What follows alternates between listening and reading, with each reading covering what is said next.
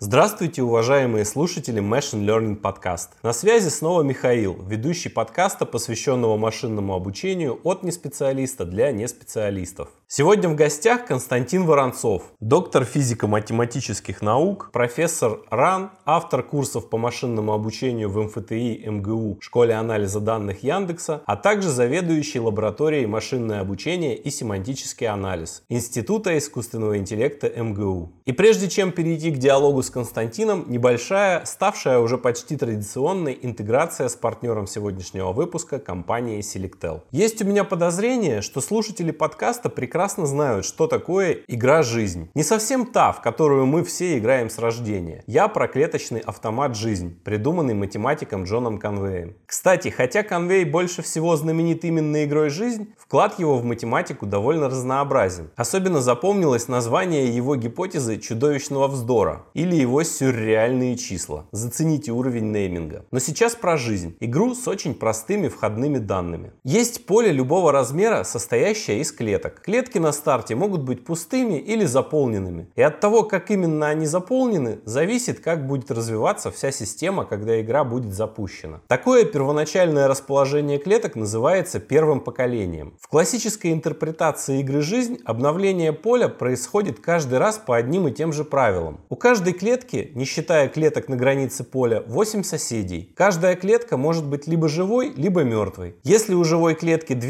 или 3 живые соседки, клетка продолжает жить. А если больше или меньше живых соседей, она умирает. От перенаселенности или от одиночества соответственно. Игрок не принимает активного участия в игре, а лишь создает первое поколение. А потом просто наблюдает за тем, как развивается ситуация на поле с каждым новым поколением. Очень залипательная штука. Кто пробовал, меня поймет поймет. Поле действительно будто оживает, рождая причудливые формы, одни из которых живут бесконечно, перерождаясь в разные фигуры с определенной периодичностью. Другие пожирают все, что им встречается на пути. Третьи, наоборот, рождают новые формы и отпускают их в свободное плавание навстречу с другими фигурами. Наверное, каждый, кто когда-либо учился программированию, делал свою собственную игру «Жизнь» и потом залипал в нее. Я помню, что первую версию я реализовал прямо в терминале, а вторую уже со использованием графической библиотеки Pygame. Но, как я уже сказал, думаю, мои слушатели про игру «Жизнь» слышали и прекрасно про нее знают. Но вот о чем знает намного меньшее количество людей, так это о том, что в игре «Жизнь» можно создать компьютер с работающей операционной системой, в котором тоже можно запустить игру «Жизнь». Представляете? В игре «Жизнь» расположение клеток генерирует компьютер, на котором запущена игра «Жизнь». И, соответственно, на той игре «Жизнь», которая запущена внутри игры «Жизнь», можно тоже создать компьютер, на котором будет запущена игра «Жизнь». Вы когда-нибудь залипали во фракталы? Когда я первый раз увидел на ютубе ролик «Путешествие по фракталу Мандельброта», я находился в каком-то завороженном состоянии. У меня в голове не укладывалось, как такие простые правила порождают такие бесконечно сложные и совершенные в своей красоте фигуры. А слышали самый сильный аргумент в пользу того, что мы живем в компьютерной симуляции? Его когда-то в своей статье привел Ник Бостром. Суть в следующем. Компьютеры постоянно развиваются, причем внутри компьютеров люди создают целые миры со своими правилами, героями, возможностями, и реалистичность таких миров постоянно растет. В какой-то момент, если мысленно продлить линию развития компьютеров дальше, можно будет симулировать и разум, и цивилизации, и вселенные. Так вот, изначальных миров, в которых создана первая симуляция, может быть намного меньше, чем симуляций внутри симуляции, внутри симуляции, внутри симуляции. И Соответственно, вероятность того, что мы находимся в изначальном мире, бесконечно мала по сравнению с количеством возможных симулированных миров. Заставляет задуматься, не правда ли? На компьютеры я тоже смотрю как на некий фрактал, где из базовых логических операций вырастают сложнейшие абстракции и симуляции внутри симуляций. Внутри одной машины можно запустить несколько других,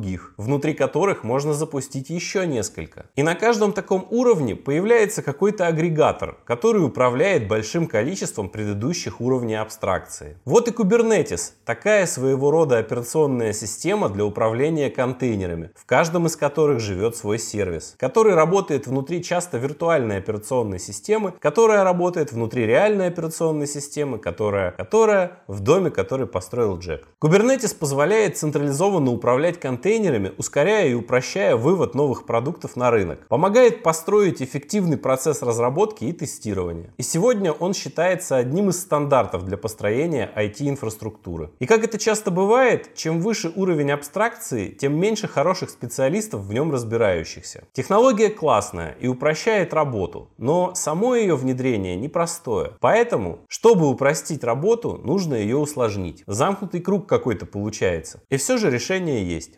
Selectel предлагает услугу Managed Kubernetes, беря на себя настройку и доступность вашего кластера и упрощая работу вашим инженерам. В Selectel вы можете развернуть Managed Kubernetes с GPU, если вам нужно ускорить ваше вычисление, например, при обучении ваших ML-моделей. А если вам нужна более серьезная инфраструктура для обучения и развертывания моделей, то можно использовать преднастроенную ML-платформу от Selectel. Это уже готовый инструмент, под капотом которого кластеры Managed Kubernetes с GPU. Опять фрактал. Чувствуете? И довольно важный момент. Managed Kubernetes соответствует российскому закону о персональных данных 152 FZ. Это значит, что вы можете использовать Kubernetes на проектах, где собираются и обрабатываются персональные данные, а также на проектах с участием государственных компаний. Кластеры Kubernetes легко объединить в одну связанную инфраструктуру через панель управления Selectel. Вы можете хранить образы контейнеров в контейнер Registry, подключить облачное хранилище с поддержкой S3, файловое хранилище, развернуть облачные базы данных, связать облака и сервисы L3 VPN и защититься от DDoS атак. Новые клиенты Selectel могут бесплатно протестировать Managed Kubernetes в течение двух недель. Для этого нужно зарегистрироваться в панели MySelectel.ru и написать в поддержку. А если вы хотите протестировать Managed Kubernetes с GPU или продлить тестовый период, создайте тикет с запросом и описанием вашей задачи. Специалисты Selectel рассмотрят заявку и оперативно ответят. Переходите по ссылке в описании и протестируйте Managed Kubernetes от Selectel. А теперь давайте пообщаемся с Константином. Константин, здравствуйте. Большое спасибо, что согласились поучаствовать в подкасте. Я, честно говоря, долго шел к тому, чтобы вас пригласить, потому что вы в моей голове вот такой, скажем так, true scientist, такой настоящий, реальный scientist, который прошел не один хайп вот этого искусственного интеллекта. Искусственным интеллектом называлось все что угодно, да, в разное время. Но в целом в базе, в основе лежит просто математика. Причем математика, которая была разработана разработано столетия назад. Сейчас только это все инженерными методами, да, там комбинируется как-то и получаются новые результаты. Еще раз здравствуйте. И первый же вопрос, да, расскажите, пожалуйста, про свой путь. Путь математика, путь дата-сайентиста. Да, здравствуйте, Михаил. Э, ну да, сразу поправочка, что методу наименьших квадратов уже 220 лет с хвостиком. Э, так что да, э, мы тут старыми вещами иногда пользуемся. Путь таков. Я на самом самом деле э, впервые занялся аппроксимацией функций, вы не поверите, еще в школе. Приобщил меня к этому делу мой отец, э, профессор в Московском институте стали и сплавов. Когда я был школьником, он, во-первых, начал приводить э, меня к себе в лабораторию, у них там был вычислительный центр. Собственно, с этого пошло мое увлечение программированием. И перед десятым классом, последним в те годы, он меня летом позвал, ну, такую вот стажировочку пройти, дал мне задачу, вот, и там надо было заниматься аппроксимацией функции, и я вот работал реально у него в институте, ну, так, подпольно по знакомству, что называется, приходил там и программировал на VM, решал задачку численными методами, которые мне папа дал, и э, какие-то графики строил на телевизоре, там вместо экрана был большой такой телевизор, он под потолком висел, и на нем можно было график функции вывести. Вот такое у меня было знакомство с анализом данных. Подскажите, пожалуйста, это ко времени, чтобы привязаться, это про какой год вы сейчас говорите? Это, скорее всего, 1987, потому что в 88-м я закончил школу, соответственно, в 94-м я закончил физтех. Вот. Ну и э, после второго курса, то есть э, в 90-м году, я уже э, выбирал кафедру научного руководителя и пришел в вычислительный центр РАН к своему учителю Константину Владимировичу Рудакову заниматься распознаванием образов. Еще был один преподаватель на физтехе, который повлиял на мой э, выбор. Это Лев Николаевич Столяров. Я после курсов программирования на первом курсе к нему подошел, сказал, вот я хочу заниматься математическим моделированием, моделировать какие-нибудь сложные системы, там, вычислительными методами заниматься. Он сказал, ну ладно, этим много кто занимается, вот лучше иди к Юрию Ивановичу Журавлеву. Ну, я пошел к Юрию Ивановичу Журавлеву и э, об этом ни разу в жизни не пожалел провел вот уже 30 лет в анализе данных. Вот вы говорите, э, пошли в распознавание образов. Вот охарактеризуйте, пожалуйста, немного то распознавание образов, которое на тот момент было. Да просто названия менялись, а так, в общем, мы как занимались анализом данных, э, так и занимаемся. В тот момент э, у нас это вообще называлось распознавание. Вот даже без слова образов, потому что pattern recognition, э, вот если вы англоязычному ученому скажете recognition, э, он вообще не поймет, о чем это вы. Вот, но на нашем жаргоне в те годы вот, мы занимались распознаванием. Потом э, стало более популярным название машинное обучение. Оно как-то вот из английского перешло в русский, хотя оно как-то неохотно и долго это делало. Термин возник где-то в середине 50-х. Это вместе с искусственным буквально через пару лет после этого. Сначала распознаванием занимался, как потом я как-то в конце 90-х подхожу к шефу и говорю, ну, я вот тут вот начитался кучу литературы, вот э, то, что мы делаем, на самом деле во всем мире э, называется машин learning. Но он так э, похихикал, он вообще человек был с юмором, очень интеллигентный, хихикнул сказал, ну, какая разница, как называется? Мы-то с вами знаем, чем занимаемся. Ну, так-то да. А, а чем именно, вот что именно вы, вот вы говорите, распознавание, а вот что именно, какую задачу решаете? Решали? Ну, смотрите, здесь, э, конечно, это очень условное все название. И когда э, мы говорили о распознавании образов, конечно, имели в виду задачи классификации. Вот то, что сейчас называется классификацией. Э, распознавание образов – термин, во-первых, более инженерный, во-вторых, более относящийся именно к задачам изображений, распознавания изображений. Но вот в те годы как-то почему-то в российской, советской даже, точнее, науке термин распознавания понимался более более широко. И фактически вот такой всеохватный, это был синоним машинного обучения теперешнего. А вот, и занимались мы всякими разными задачами. Это была действительно классификация. Я успел там и медицинской диагностикой позаниматься, и многими разными э, штуками, и кредитным скорингом. Там много чем. Вот начинали мы в 90-х. Все говорили, что ну вот компьютеры, они уже повсеместно проникли, сбор данных стал дешевым. Вот-вот наша профессия взорвется, и все вокруг станут заниматься анализом данных данных. Ну вот буквально через два года, ну может быть через три, ну максимум через пять. Ну мы были оптимистичны, только через 20 лет э, общество доросло до того, чтобы искусственный интеллект везде повсеместно стал распространен. Это вот для тех, э, кто думает, что кредитный скоринг, да, и распознавание образов только сейчас появилось. Нет, вообще кредитный скоринг, вот э, мы тогда вдавались в историю, когда начинали этим заниматься, это где-то 70-е годы. Американские банки доросли до того, чтобы использовать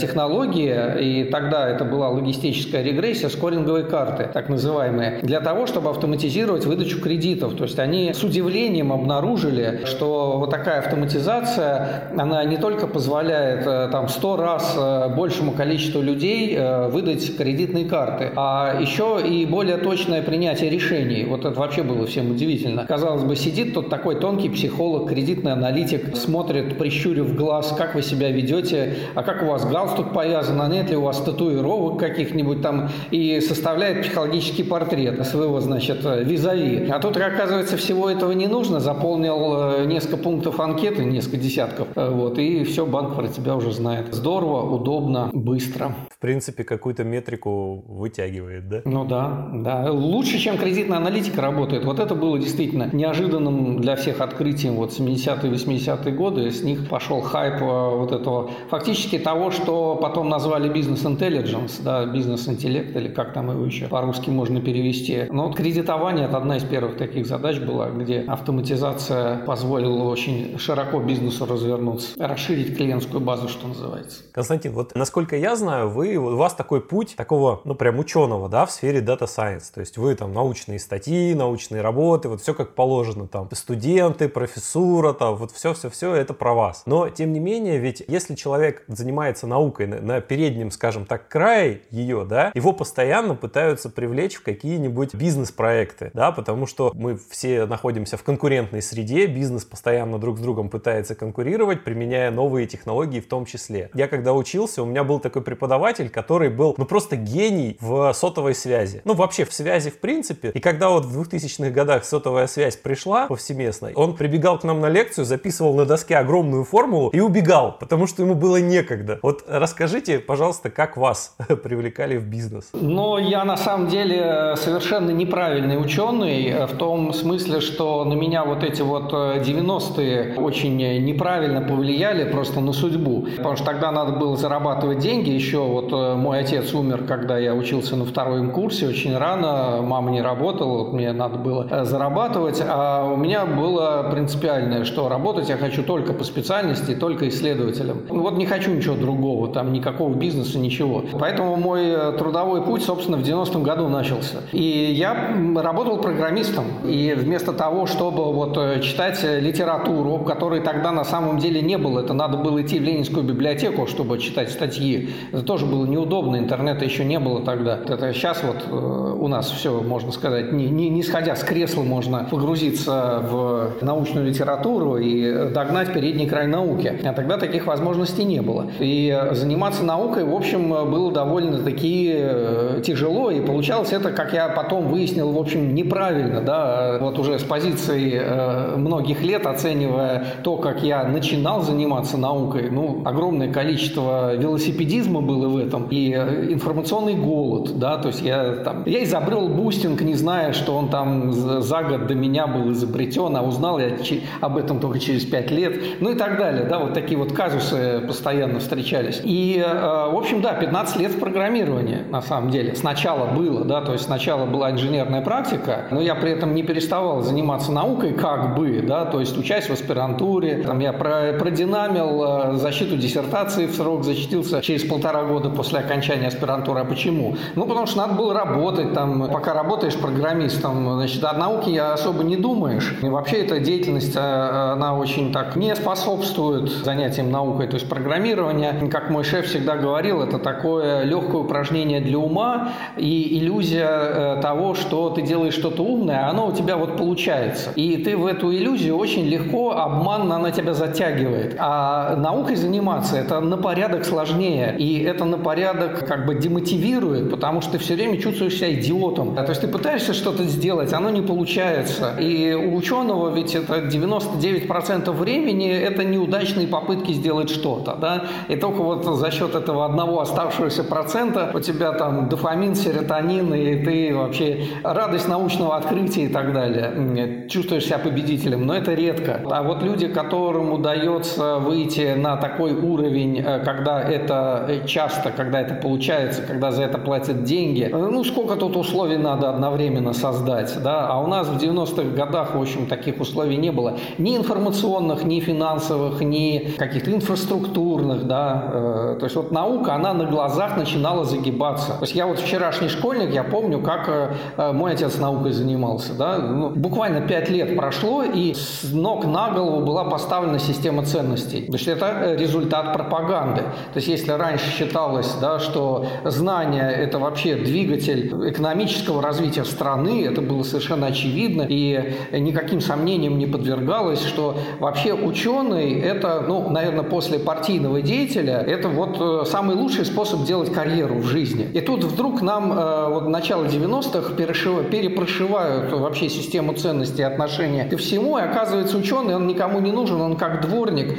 Наука объявлена бесполезной, что это удовлетворение собственного любопытства за государственный счет. То есть вот началась вся эта чисто пропагандистская такая вот кампания против науки, на самом деле против э, основы технологического развития страны. Мы это только спустя годы осознали, что, что с нами сделали. Да? Было очень много неправильного в те годы, и было трудно в эти годы остаться по-настоящему ученым, э, и я не считаю, что мне это по-настоящему удалось. То есть вот эти лучшие годы, лучше бы я их потратил на то, чтобы читать статьи, получать собственные результаты математические, а не на то, чтобы программировать. Но, с другой стороны, вот инженерный навык, он, наверное, тоже очень важен. Э, он другое мышление формирует, более такое вот э, приземленное, более конструктивное. То есть я не могу думать о чистой математике в принципе, я прикладной математик. Мне очень важно, чтобы э, все модели, которые я строю, выдумываю, там даже теоремы иногда доказываю, но мне очень важно, чтобы их потом можно было запрограммировать, они работали бы правильно и быстро, в каких-то там смыслах. Вот раз вы затронули прикладную прикладную математику, вот у меня как раз такой вопрос. Как мы уже с вами вначале обсудили, да, немножко, в основе современного искусственного интеллекта лежит математика, разработанная столетия назад. Там матанализ это вообще 16 век, матричный анализ 200 лет, там про метод средних квадратов вы сказали тоже 200 лет и так далее, и так далее. То есть там нового, по сути, сейчас особо нету, именно математически, да. Но ведь математика, она не стоит на месте. И сейчас вот там, я не знаю, какого-нибудь открываешь Романа Михайлова, который про гомологию гомотопии рассказывает, и закрываешь обратно, потому что это какой-то другой, ну, совершенно другой мир, чтобы в который войти, я не знаю, сколько нужно шагов предварительных сделать, да. Но вот именно вы, как прикладной математик, можете немножко посмотреть, не то чтобы даже посмотреть, а как-то вот, как вам кажется, откуда из математики еще в ближайшее время могут прийти интересные методы для того, чтобы искусственный интеллект стал еще круче, еще лучше стал решать наши задачи? Ой, ну спасибо за интересный вопрос. На самом деле это мнение часто звучит, но я с ним не согласен, э, что ничего нового э, нету в современном искусственном интеллекте из математики. Ну да, то есть, конечно, основа основ – это мат-анализ, линейная алгебра, теория вероятностей, значит, все это уже давно известно. Но, тем не менее, да, вот этих методов, их 30 лет назад не было. Вот те, которые сейчас работают э, в нейронных сетях. Очень много чего было э, напридумывано на стыке математики и э, инженерной науки, реализации эффективного программирования. То есть очень много маленьких математических открытий. Это не то, чтобы вот прям, да, изобрели новый способ подсчета интеграла. Нет, ничего подобного. Это не столь фундаментально. Но очень много способов, например, изобрели, как эффективно делать оптимизацию функций в пространствах сверхвысоких размерностей. Огромное количество вот маленьких открытий. Как быстро градиентный метод э, делать, э, как э, сделать, чтобы он быстрее сходился, не застревал в локальных оптимумах, как побороть переобучение. То есть это вот огромная часть математической науки, это вот вообще высокая математика внутри машинного обучения, она называется Computational Learning Theory, COLD сокращенно. По COLD есть научная конференция. Там у него какой-то самый высокий уровень. То есть э, это вот э, сливки общества научного э, машинного обучения, оно, оно вот там вот тусуется, да, на конференциях типа КОЛ. Значит, чем они занимались,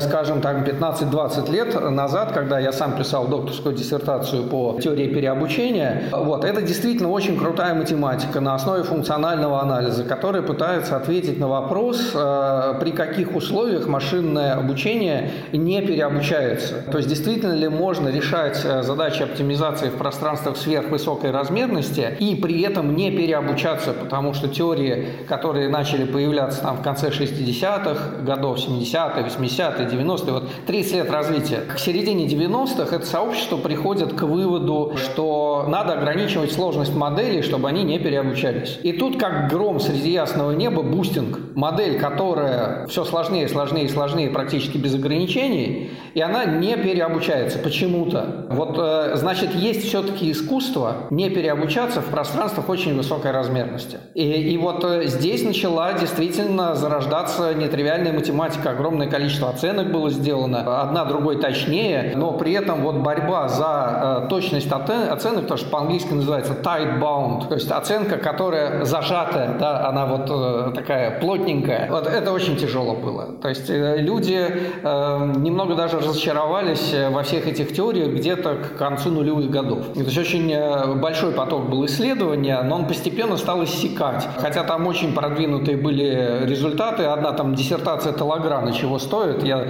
на третьей странице уже умираю. Э, и дальше продвинуться очень тяжело. Но у меня и было несколько талантливых учеников, которые продвинулись намного дальше меня э, и сделали успешные научные карьеры вот в этой области. То есть есть место действительно очень высокой математики, близко близкой к чистой математике для исследования вот таких вот нетривиальных э, явлений, как переобучение. Но э, что мы видим в современных нейронных сетях, вот эти глубокие сети, у которых уже там под триллион параметров, изобретены несколько эвристических приемов, которые, да, люди изобретали, понимая природу переобучения, в некотором смысле ориентируясь на вот эти теоретические оценки. Но все-таки это опять эвристики. Их очень нетривиально было придумать. Они очень простые, но там, например, э, там skip connection э, в нейронных сетях э, глубокого обучения, которые позволили там сотни слоев делать в нейронных сетях. Ну, это же тривиальная штука, но ведь не сразу до нее догадались. Вот сколько-то лет прошло, прежде чем люди сделали это маленькое открытие, но оно совершенно принципиальное для обучения нейронных сетей. Или там такие вещи, как dropout, например. Ну, простая штука вроде, да,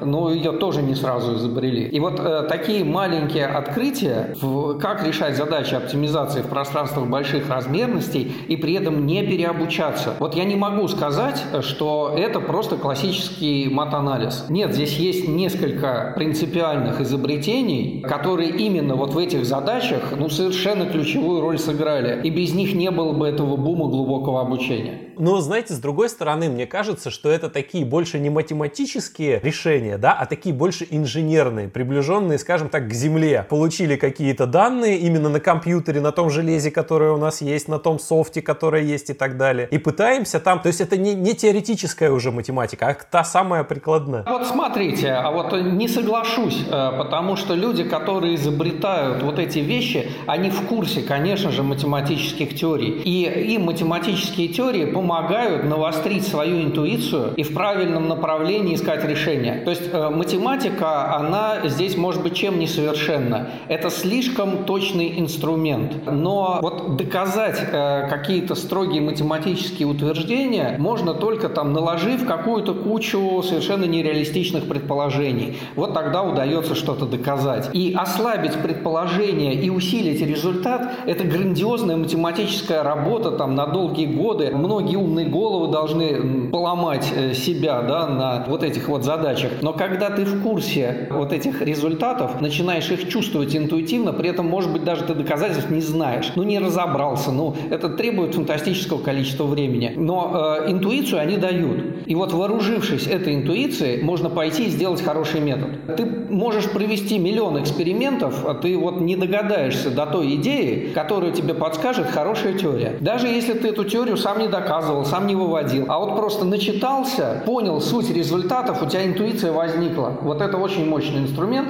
для инженера на самом деле. Вот инженер не сделает какого-то открытия, если он не будет знаком с математическими результатами. Слушайте, крутая мысль. То есть хороший инженер это может быть не в первую очередь, это в том числе хороший математик, да. Ну, э, тут э, хороший математик, э, знаете, вот человек, который э, действительно математик, это человек, который выдумывает и доказывает теорему теоремы. Вот прикладная математика – это больше про выдумывание теорем. Чистая математика – это больше про доказательство таких теорем, которые там сто лет никто не мог доказать. Вот это, вот это челлендж для чистых математиков. у нас немножко по-другому. У нас всегда поводом для математического исследования является какая-то прикладная проблема. Вот возникла необходимость, э, значит, э, строить матричные разложения, но вот э, обязательно с условием неотрицательности, а еще и нормировки. Вот, вот под это надо новый математический метод разрабатывать, значит, сидят люди, разрабатывают. Вот это может быть не очень сложно, но без этого э, там задачи не решались. Вот приспособили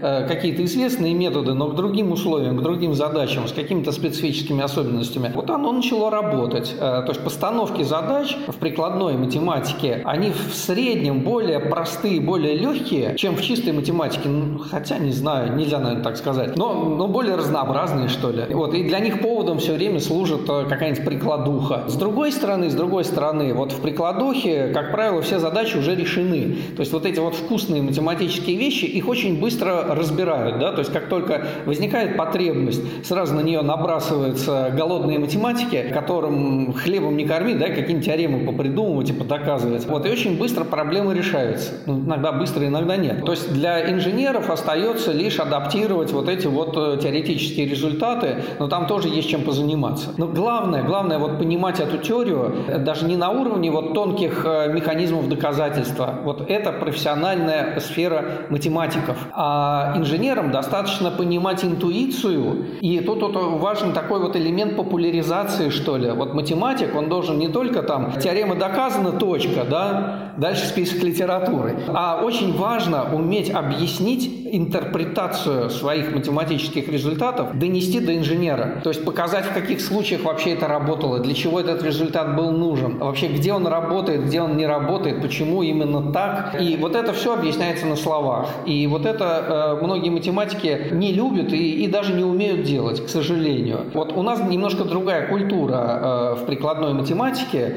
Если посмотреть, как устроены статьи, если основной результат статьи, допустим, математический, но наверняка там будет несколько страниц вот чисто текста без формул, которые пытаются объяснять всякие мотивации, аналогии, пределы применимости, примерные приложения, обязательно эксперимент какой-то будет с графиками. Вот это вот наша культура э, прикладной математики. В чистой математике не так. Определение. Статья может начинаться со слова определение. Определение второе, третье, четвертое, лемма, утверждение, теорема, следствие, все, статья закончена. А что это, для чего это, откуда возникло, где его применить? Вот нет этого обсуждения. Ну, это кто как пишет, да, у кого-то есть, у кого-то нет. Но вот э, культура математического изложения, э, причем это очень свойственно именно русскоязычной математической культуре, она вот э, ничего лишнего. С одной стороны, это некая такая вот бравада. Смотрите, как я изящно и лаконично все вам рассказал, и вся суть здесь. А то, что из этой сути надо потом вытаскивать некую интуицию, еще о чем-то догадываться, это э, вы сами сделаете. Это, это типа легко, это без меня. И вот э, такой способ, э, такое отношение математиков к представлению своих результатов, оно, на мой взгляд, многое портит. То есть математик должен уметь где-то там опуститься, может быть, со своих высот э, за небесных, да, а, опуститься куда-то там на грешную землю и немножко подумать о тем, зачем это все было, для кого это все было, кому это все пользу принесет. И вообще я всегда говорил, что вот прикладная математика, она заставляет человека э, вот такую вот цепочку добавленной стоимости уже, да, в бизнесовых терминах, если говорить, всегда себе представлять. То есть вот эта теорема, ты ее для чего доказываешь? Чтобы доказать какую-то оптимальность какого-то алгоритма, а это для чего? А чтобы этот алгоритм реализовать, а это для чего? А чтобы его в какую-то систему встроить, чтобы она работала, а это для чего? А это для того, чтобы э, люди какой-то бизнес автоматизировали, а это для чего? А это для того, чтобы прибыль получить и доставить удовольствие клиенту. Ага, вот для чего мы теорему доказываем. Вот когда вы эту цепочку всю себе не представляете, вот вы чистый математик. А если вы ее себе представляете, то вы прикладной математик. А главное, вот системный э, подход, взгляд на жизнь, на задачи. Вот если вы эту цепочку себе представляете, вы во всей этой цепочке найдете себе математические задачи. То есть способ мышления математика – это же ну, только всего лишь э, логика и регулярный э, способ мышления. Регулярное мышление, да? Регулярное не потому, что оно утром, днем и вечером, да, а это в смысле английского слова regular, да, правильное мышление. Правильное мышление – это когда вот вы э, четко себе ставите задачу, дано найти критерий. Чем занимается вся математика? Разбором случаев.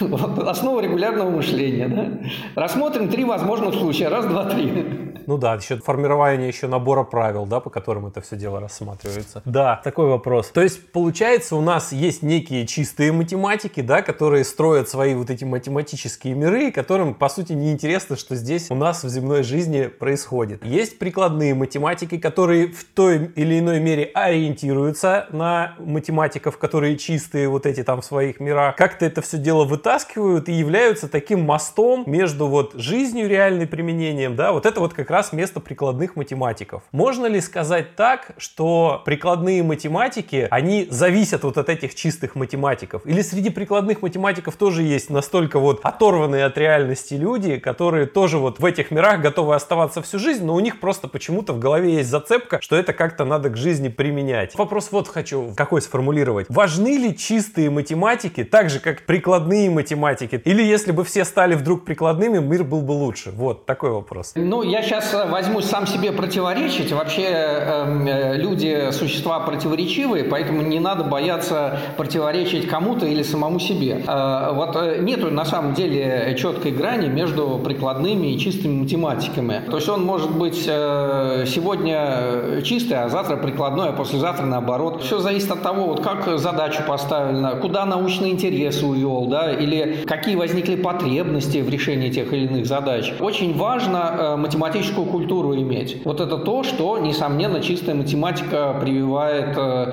э, если вы ей занимаетесь с молодых лет. Да? Вот это очень важно приобрести в там, школьные или студенческие годы. Затем это уже э, выбор, ну, выбор сердца, что называется, да, вот к чему душа лежит. Это оставаться в чистой математике, отстраниться, может быть, даже от социума, как некоторые там типа Перельмана делают. Таких людей относительно немного, в общем, которые действительно настолько сильны в математике, что уж, да, лучше пусть они там какие-то прорывные открытия сделают, это будет для человечества гораздо полезнее, чем если там заставлять их получать миллион долларов на развитие своей научной школы. Ну, может быть и так. Вот. Так что нет четкого разграничения. Даже вот э, в одном человеке, мне кажется, это не всегда можно разграничить. Э, и, и математики сами про себя не всегда э, четко знают и могут позиционировать. Я вот чистый, а ты вот прикладной. Я понял. Константин, а вот вы сказали про вот некую культуру математики, которую нужно прививать, как вы сказали, с детства. Вот можете кратко эту культуру охарактеризовать? Что вы имеете в виду? Чтобы вот человек нас послушал, например, и понял, угу, у меня правильная культура, значит, все у меня сложится хорошо. Или там, нет, мне не хватает вот этого, пойду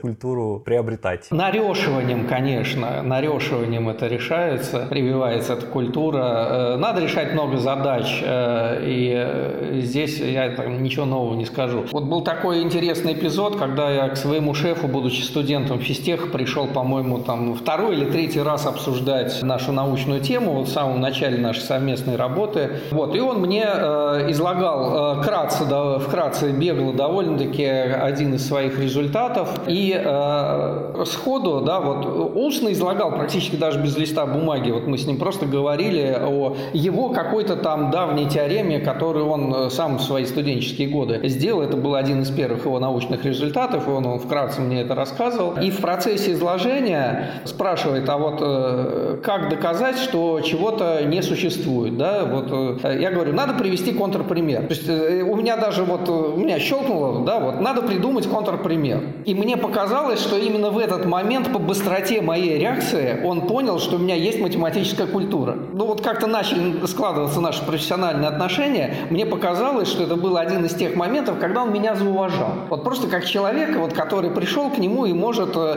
там, несмотря на разность 17 лет, э, говорить э, на одном языке. И что было безумно приятно для нас обоих. Ну, это один эпизод маленький, вы понимаете, да, что вот таких щелчков, а их не один должен произойти, их там должно там 10-20, может быть, произойти. И это нужно постоянно доказывать своей ежедневной работой, да, что ты правильно мыслишь. Ну, вот это и есть математическая культура. Владение приемами и умение выхватить их в любой момент и применить. Такой вопрос. Константин, вас знают как человека, который выступает против сильного искусственного интеллекта. Вот хотелось бы про вот это с вами поговорить. Вот сначала кратко обрисуйте, пожалуйста, вот ваши отношения. А, ну, смотрите, не то чтобы совсем против.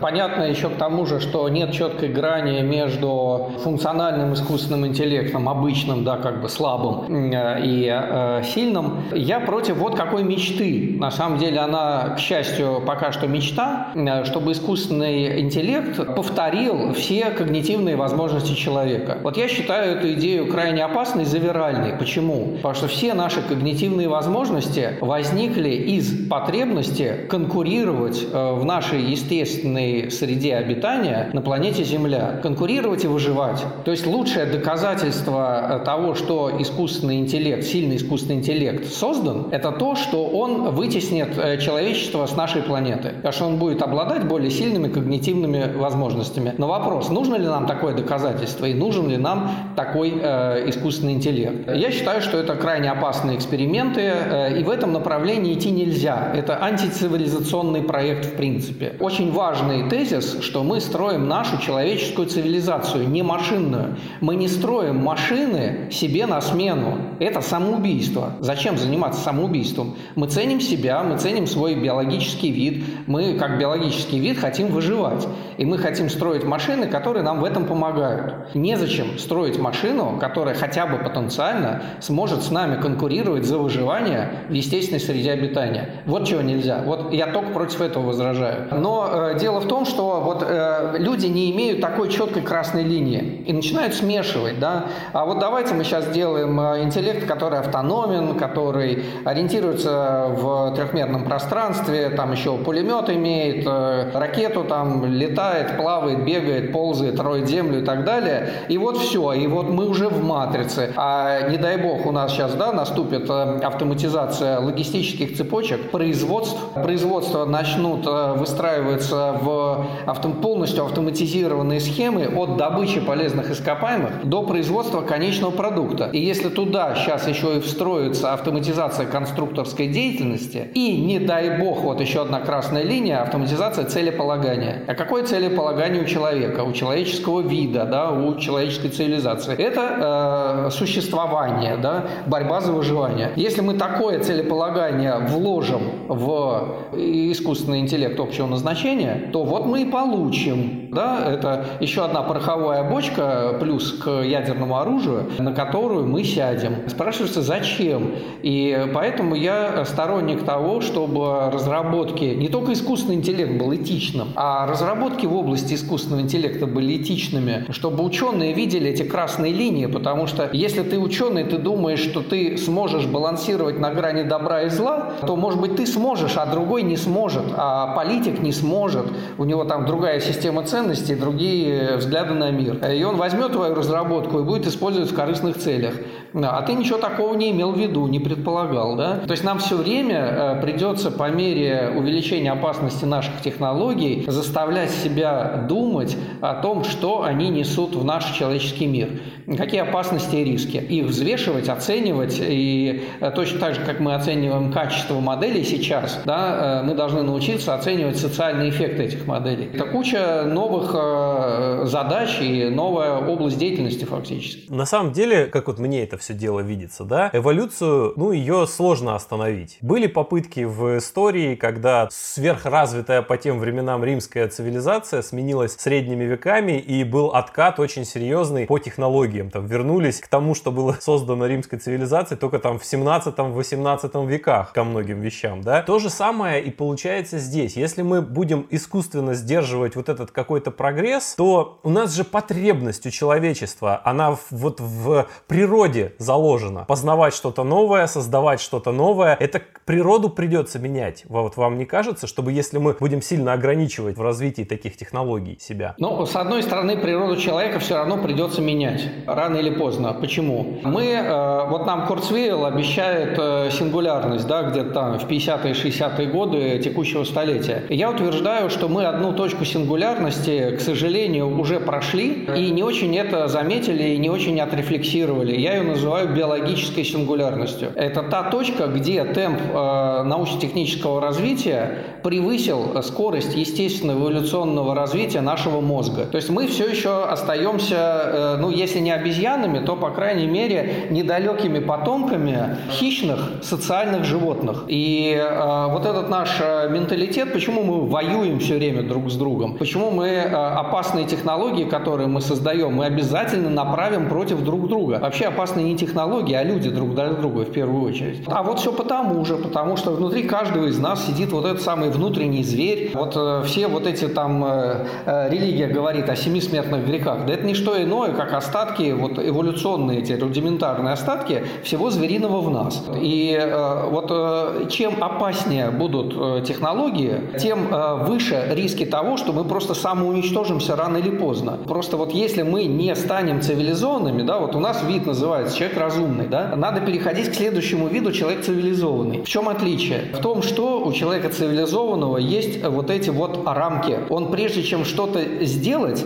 он подумает не о себе, а он подумает первое о потомках, второе об окружающих. И только в, в третье о себе любимом, да? Но мы же так не делаем. Мы же не такие, мы в первую очередь о себе думаем все, потому что мы звери бывшие. И э, вот если мы хотим, чтобы наш научно-технический прогресс развивался так быстро, как он развивается, нам что-то нужно сделать с самими собой. То есть мы не имеем морального права уже оставаться такими э, зверюшками. Мы просто сами себя уничтожим рано или поздно. Вот я даже вывел э, закон сохранения цивилизации. Вот э, законов сохранения много в физике э, всяких разных, а вот такой формулировки, по-моему, еще не было.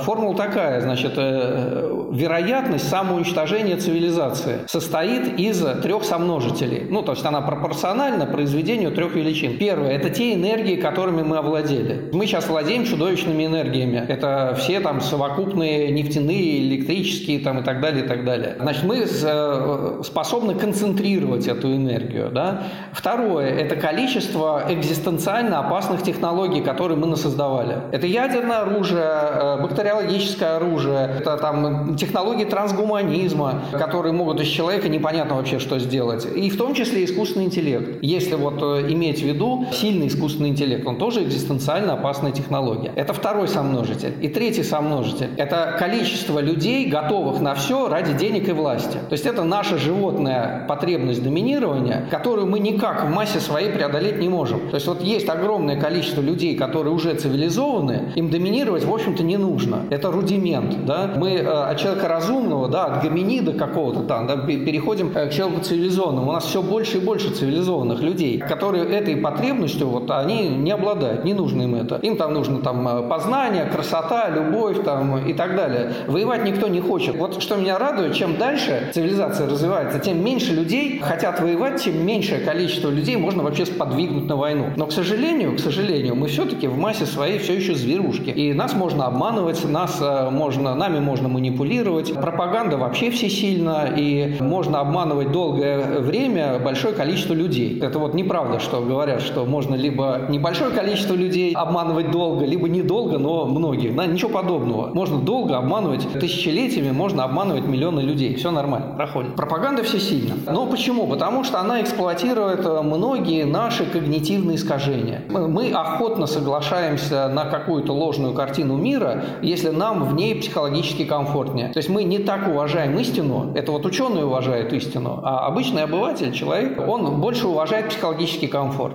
Все это, да, вот три сомножителя, да, еще раз, энергия, которую мы освоили, умножить на количество экзистенциально опасных технологий и умножить на количество вот этих вот э, животных, доминирующих особей в нашем сообществе, которые вот э, рвутся отдоминировать сородичей. И вот перемножаясь, эти три фактора создают наши риски. Теперь вопрос, а как это уменьшить? Как уменьшить вероятность самоуничтожения цивилизации? Вот энергии хочется наращивать, технологии хочется увеличивать. Значит, что нам остается? И самих себя менять, становиться цивилизованными, уходить вот от этого животного состояния, но на то нам даны разум и воля. А это что такое? А это дисциплина и самодисциплина. Как говорят психологи, дисциплина – это самый э, дефицитный, самое дефицитное человеческое свойство. Ну, либо гормональная терапия, да? Ну, вот вас а, все тянет на трансгуманизм. Да нет, нет, волю надо воспитывать. Э, вот. И э, систему ценностей. А ее можно только с детства прививать. Правильные книги, правильные фильмы, правильное отношение к себе, к окружающим, к природе, к э, человеческой цивилизации. Вот э, я иногда завожу со студентами разговоры и спрашиваю, ну вот как же так, вы ведь каждый день просыпаетесь утром и думаете, а в чем смысл жизни? И на меня такие глаза удивленные, чего? Мы никогда об этом не думали.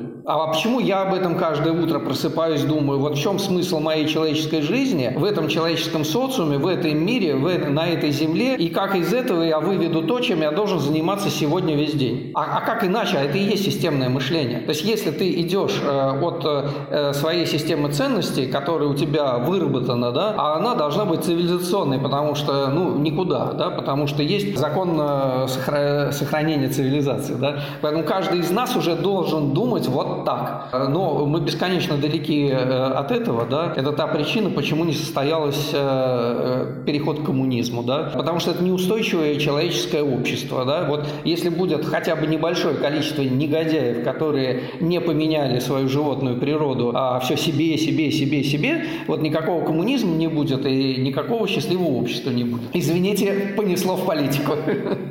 Я понял. Смотрите, вот есть с эволюционной точки зрения, как мне видится, два таких глобальных подхода. Ну, эволюцию остановить сложно. Может быть, в какой-то момент мы ее можем придержать, но законы эволюции такие, что все равно все пойдет вперед. Либо мы великий фильтр не пройдем. Вот, вот смотрите, вот смотрите, да, я вот здесь сразу не соглашусь. Во-первых, нельзя путать биологическую эволюцию и технологическую. Не одно и то же. Это, ну, некая манипуляция, э, пропагандистский прием. Это абсолютно разные разные вещи. То есть надо не забывать, что человеческий разум Э, может и обязан направлять эту эволюцию технологическую. Она не идет сама собой. Это э, великое предубеждение, которое возникло совсем недавно. Его стали навязывать не так давно. И мне кажется, что не из самых лучших побуждений, а из корыстных побуждений. Конечно же, я вот говорю, человеку дана э, э, воля и разум да, э, и человечеству в целом тоже э, даны инструменты в виде э, инструментов мышления, методологии мышления, научного познания, идеологии, да, вот идеологию надо выстраивать таким образом, чтобы человечество само себя обезопасило. Если мы будем так вот просто говорить, что это какая-то совершенно безответственная и сама собой текущая эволюция технологий,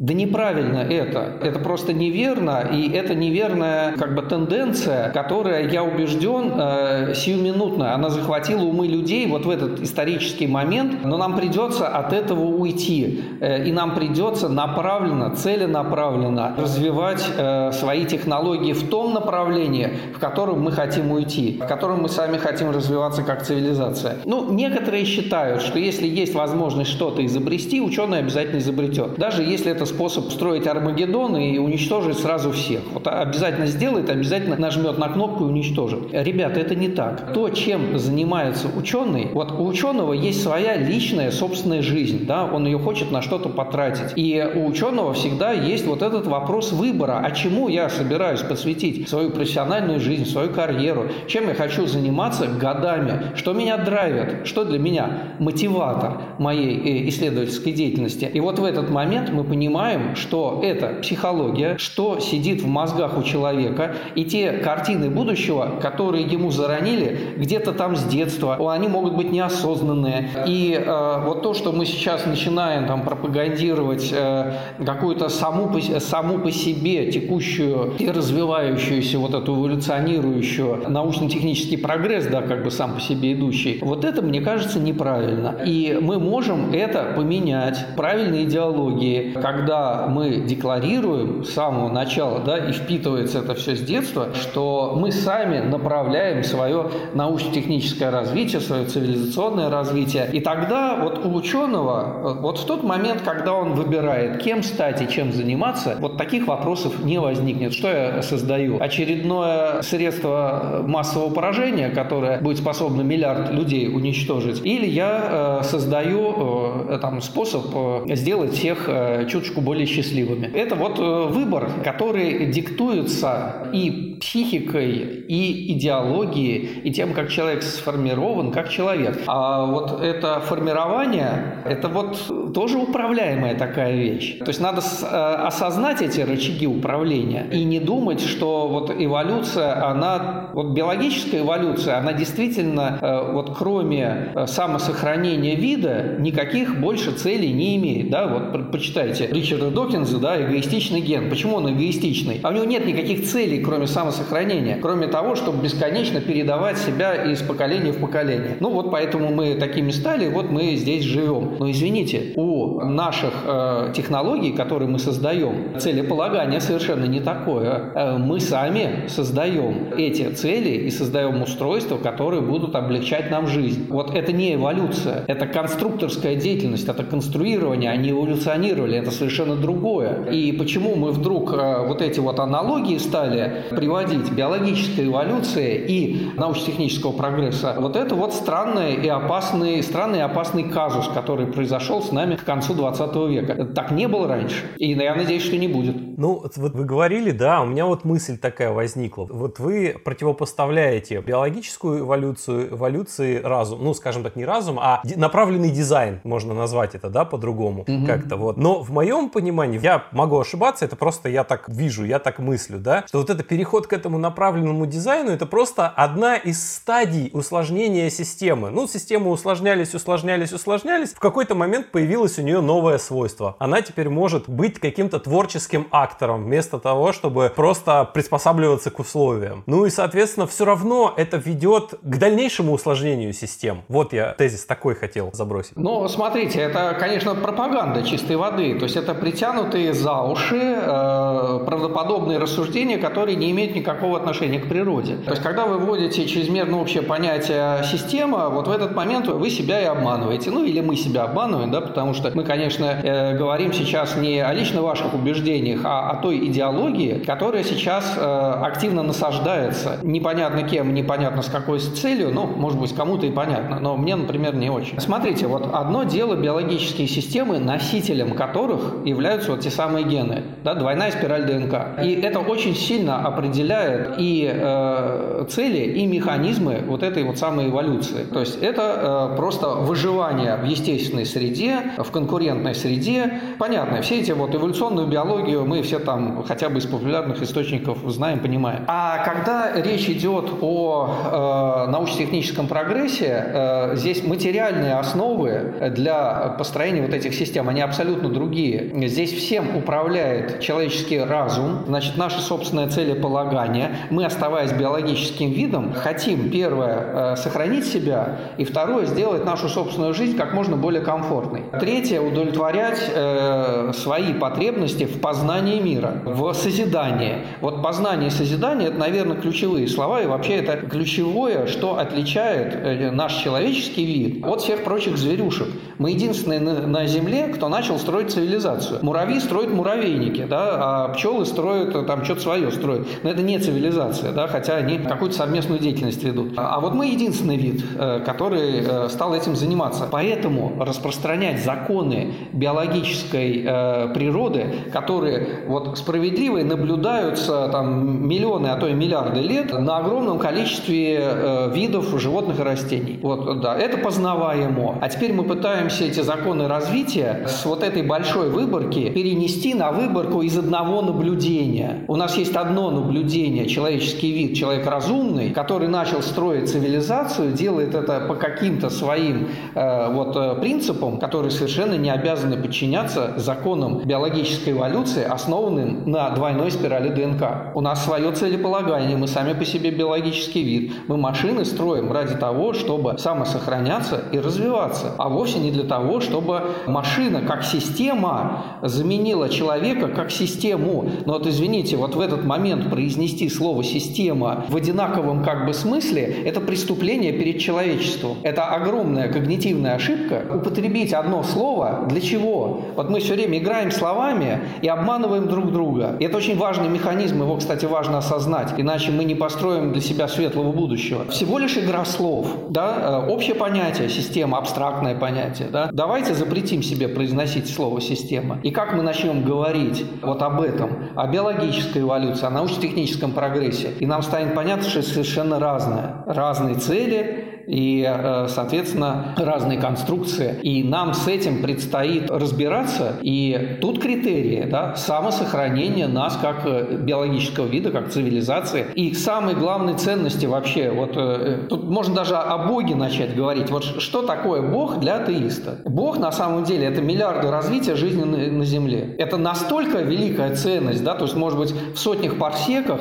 нет ничего похожего на то, что произошло на Земле. То есть это уникальное стечение стечение обстоятельств в течение миллиардов лет, то, что ничего не развалилось, никакой там метеорит не убил жизнь до конца, хотя их много падало на Землю и были вымирания, и много чего было, но чудом, чудом, каким-то чудом, вот условия были настолько стабильными, что удалось это э, дело сохранить. И вот представьте себе, такое вот человечество, такой вот э, венец э, биологической эволюции вдруг придумывает, значит, способы ведения войны, все более и более энергетичные, и в конце концов какой-то безумец все это дело уничтожает. Уничтожает результат миллиардов лет эволюции, уникальный во Вселенной, где в окрестности сотен парсеков ничего подобного нет. И вопрос э, у меня к друзьям-атеистам, э, что такое Бог после этого для вас? Я определился. Ну, слушайте, интересное мнение. Кстати, немножко я так с другой стороны, ну, кое-что. Вот у меня была мысль такая, что одно без другого ведь не существует. Наш разум, он все равно базируется на нашей биологии. И мы, как вот ваш тезис, как я понял, мы этот разум должны использовать для того, чтобы, скажем так, вот это не то чтобы нашу биологию, а то, к чему привела эта биология в том итоге, в котором мы видим, к цивилизации, да, для того, чтобы эту цивилизацию поддерживать и развивать, а не строить рядом с собой отдельный совершенно вид в виде искусственного интеллекта, который, конечно же, будет лучше по всем параметрам. И целеполагание себе сможет ставить любые, в цивилизацию третьего, второго, третьего вида быстро перейдет, да, там и так далее, и так далее. Я вот так этот тезис понял. Можем ли мы, вот ваше мнение, да, интересно, можем ли мы не развивать искусственный интеллект рядом с собой, рискуя тем, что он когда-то заменит нас, потому что это следующий этап эволюции разума, а как-то развиваться вместе с ним, а в какой-то момент и слиться с ним? Такой вопрос. Да зачем слиться-то? Откуда берутся эти завиральные идеи? Ну, мне понятно откуда. Это идеология трансгуманизма. И ее, в общем, может быть, и умышленно насаждают как такой способ самоубийства цивилизации или значительного ее сокращения. Но я против. Я слишком люблю свой биологический вид. Э, я слишком люблю цивилизацию. Мне не хочется, чтобы вот эти вот риски э, так э, умножались. И, на мой взгляд, искусственный интеллект – это просто среди прочих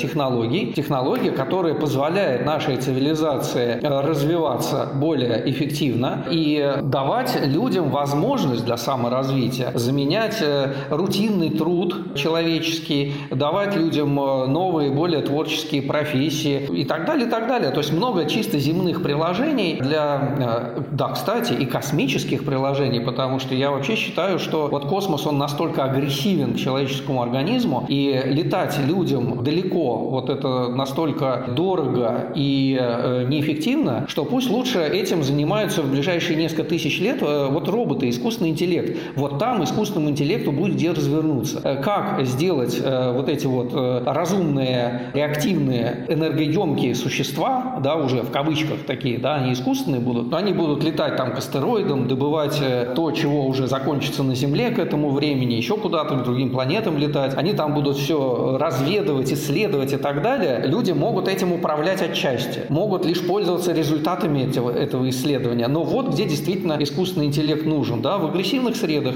или там опускаемся на глубину хотя бы 5000 метров в океан, да, и там нам тоже очень нужны такие автономные устройства. Вот там ну, действительно нужен настоящий общий искусственный интеллект. Почему? А потому что там все время будут происходить какие-то непредвиденные события, и надо быстро реагировать и реагировать адекватно. То есть действительно выживать в агрессивной окружающей среде. Для этого да. Но э, это же специализированное устройство для решения специализированных задач, которые нужны нам, человечеству, и мы являемся постановщиками задач, а они исполнителями. Только так раб-хозяин. Никакого иного отношения э, к роботам быть не должно в человеческой цивилизации. То есть мы не ставим перед собой задачу уничтожить себя и создать цивилизованных роботов, или там цивилизацию роботов, да? То есть вы говорите, они будут во всех отношениях лучше нас. Да ничего подобного. К этим обстоятельствам слово «лучше» неприменимо. То есть и здесь опять идет э, подтасовка фактов и игра словами. Что значит лучше? Да не лучше.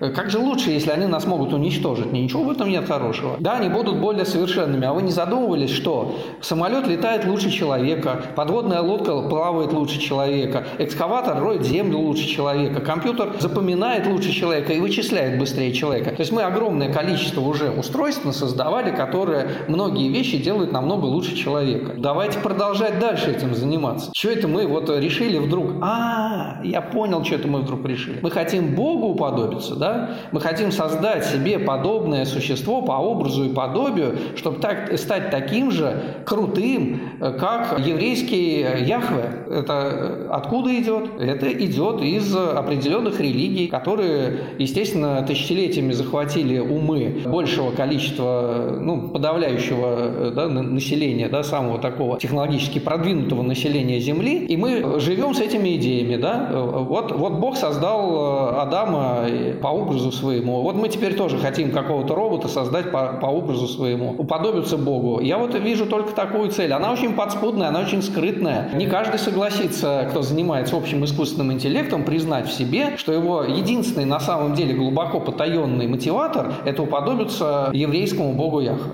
Интересная мысль. Но вот смотрите, человек, вот как биологический вид на данный, на текущий момент, он все-таки ограничен количеством нейронов и нейронных связей в голове. И слава богу!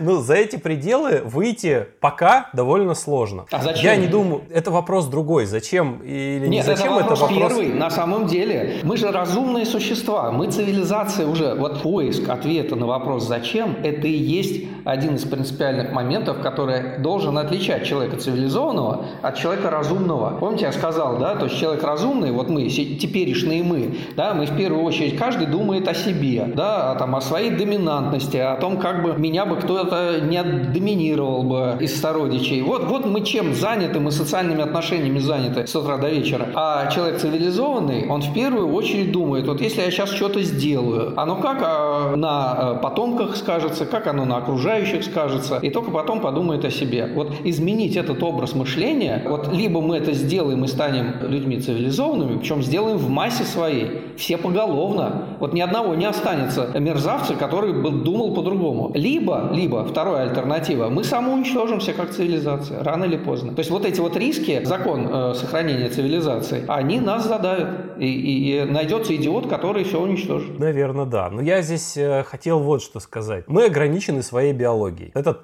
тезис понятный. Чем дальше мы развиваемся, тем более сложные задачи перед нами встают. И вот этого нашего объема мозга в какой-то момент просто, чтобы осмыслить то, что происходит, не будет хватать. И те же ученые, они просто, условно говоря, упрутся в какой-то потолок своих биологических возможностей. И как решать задачи, которые... Вот летит на нас там, не знаю, какой-нибудь там, даже не астероид, галактика летит. Через 5 миллиардов лет прилетит к нам галактика. Через полтора миллиарда Андромеда к нам прилетит, через полтора миллиарда. Но к тому времени э, ничего подобного на нас э, похожего уже не будет на Земле. Будет что-то другое. Наши более умные потомки э, будут решать эти задачи и придумывают что-то заведомо более адекватное, чем мы сейчас с вами нафантазируем. Слушайте, Константин, очень интересная беседа. У меня прям по ходу очень много мыслей возникает. Поэтому да, большое вам спасибо. Единственное, у меня еще напоследок вопрос такой. Вы считаетесь крутым специалистом да, в области искусственного интеллекта. Мы не говорим сейчас про философию, вот с точки зрения математики, прикладного применения, там, понимания, куда это все двигается и так далее. Вот для некоторых, вот для меня в том числе, вы являетесь тем, на кого хочется равняться, вот в плане вот понимания, как это все дело устроено. Вот можете дать таким же людям, которым понравился наш с вами диалог, вот как стать Константином Воронцом? Условным, конечно, условным, но я имею в виду к специалистам в этой области. Ну, у каждого человека своя индивидуальная траектория, и точно мои рецепты не подойдут э, каким-то там по-другому устроенным людям, и я даже не хочу здесь навязывать. Единственное, что э, вот всегда э, надо, я называю это слушать свое сердце, да, вот. или еще одно мудрое изречение, которое приписывают Лао Цзы, э, выбери себе дело по душе, и тебе никогда не придется работать. Это очень несовременно. Я все-таки человек советский, да, я в 71 году родился и воспитывался, соответственно, вот э, в такой идеологии, и мне это близко, да, то есть сейчас э, людям более свойственно гнаться за социальным успехом и не особо прислушиваться к своим, значит, внутренним интересам и велениям души. Так что, не знаю, может быть, я уже настолько бронтозавр и настолько устарел, что мне вообще трудно давать советы тем, кто на 30 лет меня младше. Может быть, даже и такое. Так что я менял э, свой э, род деятельности примерно раз в 5 лет. И это довольно универсальный рецепт. Я довольно долго был программистом, потом я э, ну, параллельно продолжая заниматься наукой, потом я стал больше преподавателем и погрузился, наконец, через 10 лет профессиональной деятельности, я погрузился с головой в научные статьи по машин learning, когда начал делать свой курс по машинному обучению. Ну, э, надо ли повторять такой путь? Ну, по-моему, он э, какой-то очень специфичный, индивидуальный. Ну, а на правах рекламы в заключение хочу позвать наших слушателей на мой э, дзен-канал, он называется «Цивилизационная идеология», где я немножечко обсуждаю искусственный интеллект и технологии, а больше мне вот... Э, я, я вот немножечко теперь становлюсь гуманитарием, э, видимо, к старости лет, и мне более интересны вот те вопросы, которые мы сегодня с вами пообсуждали во второй части беседы. Это все-таки как э, сохранить нашу цивилизацию, как ее развивать и на основе какой идеологии. Вот идеологии нам в России сейчас резко не хватает. Вот сейчас вот очень многие стали об этом задумываться. Ну, я вот тоже довольно давно задумался, а стал писать об этом только вот э, с конца прошлого года. Полгода уже этим занимаюсь. Увлекательное дело, надо сказать. Обязательно. Я думаю, будет интересно почитать. Большое вам спасибо, Константин. Вам спасибо за вопросы. Я бы с удовольствием вас э, позвал еще раз, если бы вы согласились. Мне кажется, у меня очень много вопросов и сейчас есть, и возникнет в процессе обдумывания да, того, что мы с вами обсудили. Вы очень интересный собеседник. Большое вам спасибо. И вам спасибо, да. Я готов. Зовите еще. Поговорим. Все, договорились. Спасибо большое. Все тогда, до свидания. Хорошего дня. Всего доброго всем.